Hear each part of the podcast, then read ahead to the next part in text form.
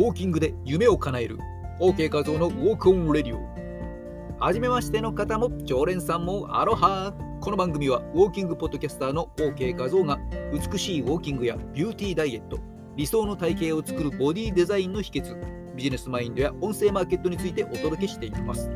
収録放送の他に毎週火曜日夜9時からはスタンド FM にて生放送の交流ライブも行っています。ボディデザイン OK ウォークの秘訣をお届けしているメールマガジンへの無料登録と詳しくは番組概要欄をご覧ください。さてさて幸せホルモンの代表格エンドロフィン分泌していますか？でおなじみの姿勢改善ダイエットウォーキングで夢を叶えるウォーキングプロデューサーの OK 画像です。さて今回は知っているのと知らないのとでは未来に得られる幸福感に影響するお話です。この放送を聞いてくれたあなたに知ってもらいたい内容です。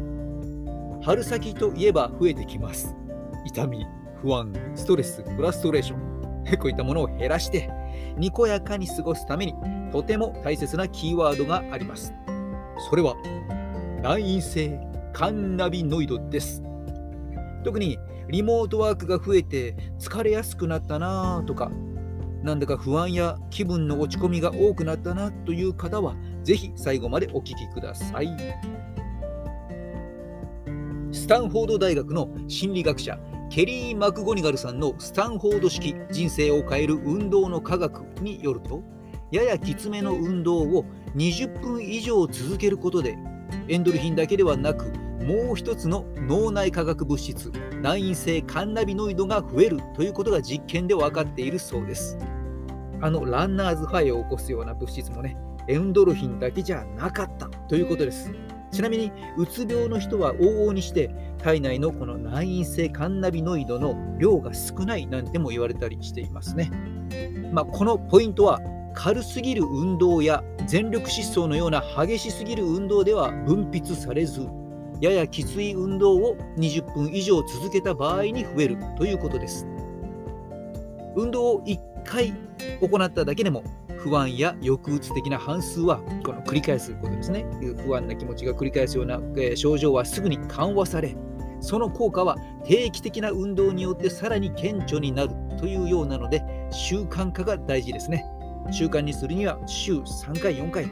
6週間続けていく。これが一つのポイントにもなってきます。えというわけで気になる方はサクッと取り組んでみてください。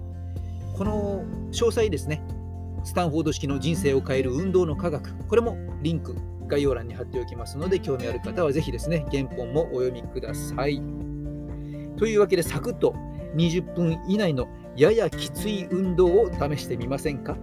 心拍数をギュッと上げて20分以上運動していくとポジティブな感情をねギュッと引き出していく運動に変わってきます。ストレス解消ホルモン内因性カンナビノイドがズバンズバンと分泌されます。そして肉体的な痛み心配事ストレスに不安に怒りに孤独感にフラストレーションをギュンギューンと減らしていくというわけです。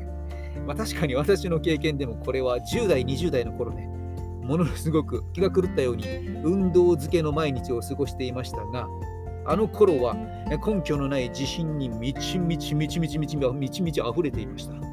もしかしたらこれも難因性カンナビノイドがぎゅっと効いていたのかもしれませんね。えというわけで本日は運動と人生の幸福感、難因性カンナビノイドについてお伝えしました。体を動かして幸せを感じる日々をお過ごしください。ここまでのお相手は OK 和夫でした。ではまた次の放送でお会いしましょう。ウォーキングは心のマッサージ。マハロー